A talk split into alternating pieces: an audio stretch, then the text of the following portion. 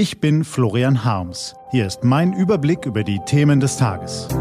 T-Online Tagesanbruch, was heute wichtig ist. Montag, 20. Juli 2020. Eine Bedrohung für Europa. Heute vom Chef vom Dienst Luis Reis. Gelesen von Stefan Ziegert. Was war? Die Nerven liegen blank. In dramatischen Verhandlungen ging es am Wochenende beim EU-Sondergipfel um die Verteilung von mehr als 1,8 Billionen Euro für den EU-Finanzrahmen der kommenden sieben Jahre sowie einen Wiederaufbaufonds gegen die Folgen der Corona-Krise. Geplant waren zwei Tage, nun gibt es auch nach drei Verhandlungstagen noch kein Ergebnis. Ein Scheitern ist möglich. Die Gespräche dauerten die ganze Nacht an. Unabhängig vom Ausgang sagt der Verlauf des Gipfels viel über den Zustand der EU aus. Gestritten wurde seit Freitag vor allem über zwei Punkte. Im Mittelpunkt standen die Forderungen der sparsamen Vier, also Niederlande, Schweden, Dänemark und Österreich, unterstützt auch von Finnland. Sie wollten weniger in den Corona-Fonds einzahlen und verhindern, dass die Hilfsgelder größtenteils als Zuschüsse verteilt werden, also später von Empfängern wie Italien und Spanien nicht zurückgezahlt werden müssen. Ein weiterer Streitpunkt war der Rechtsstaatsmechanismus. Er sollte schriftlich fixieren, was eigentlich selbstverständlich ist. Wer künftig EU-Geld will, muss sich an die rechtsstaatlichen Grundsätze halten. Also zum Beispiel eine unabhängige Justiz haben oder Pressefreiheit garantieren. Vor allem Ungarn und Polen, die über diese Themen schon länger mit der EU und anderen Mitgliedstaaten streiten, waren vehement dagegen. Beide Gruppen verhandelten tagelang unerbittlich für ihre Interessen und waren kaum zu Zugeständnissen bereit.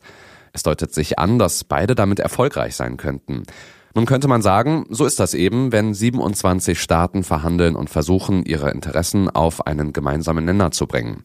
Da gleicht jede Einigung einem Wunder. Doch es zeigen sich gefährliche Muster, die den Prinzipien der Union widersprechen.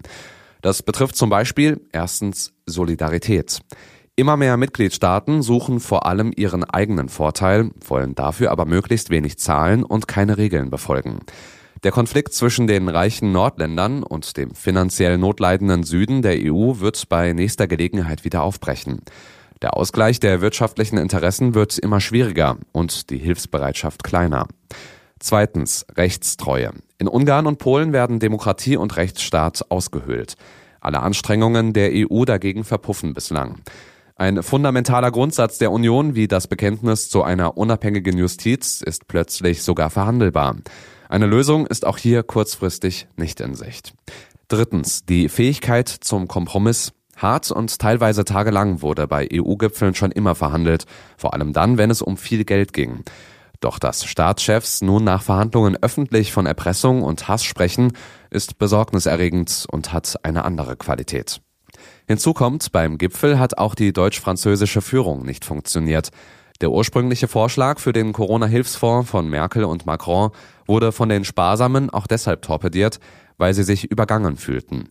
Ohne von allen respektierter Anführer droht die EU auch künftig noch mehr in verschiedene Lager zu zerfallen. Das größte Problem scheint aber das Fehlen einer gemeinsamen Vision für Europa. Eigentlich sollte die EU doch viel mehr sein als eine Zweckehe.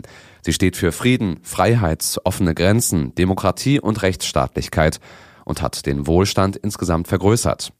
Europa könnte sich zwischen den USA, China und Russland nicht nur als Kontinent der kulturellen Vielfalt positionieren, sondern auch als Klimavorreiter. Ohne einen Hauch von Gemeinschaft ist das alles aber nicht möglich. Anstatt sie zu vereinen, hat die Corona-Krise die Mitgliedsländer offenbar noch weiter auseinandergetrieben. Bei geschlossenen Grenzen versuchte jedes Land für sich die Pandemie zu bekämpfen, mit den täglichen Infektionszahlen als Zeugnis. Das Muster setzt sich auch bei der wirtschaftlichen Bekämpfung der Krise fort und bedroht den Kern der EU und Europa, wie wir es kennen. Was steht an? Die T-Online-Redaktion blickt für Sie heute unter anderem auf diese Themen. Der Finanzausschuss des Bundestags berät heute über den Fall des mittlerweile insolventen DAX-Konzerns Wirecard. Der Finanzausschuss verlangt Aufklärung von der Regierung. Wer wusste was wann und welche Unterstützung hat Wirecard genau erhalten? Und nach Stuttgart nun auf Frankfurt am Main. Erneut ist es in einer deutschen Großstadt zu Auseinandersetzungen mit hunderten Beteiligten gekommen. 39 Menschen wurden festgenommen, nachdem sie unter anderem mit Flaschen auf Polizisten geworfen hatten. Polizei und Stadt Frankfurt beraten heute über Konsequenzen und wollen über die Hintergründe aufklären.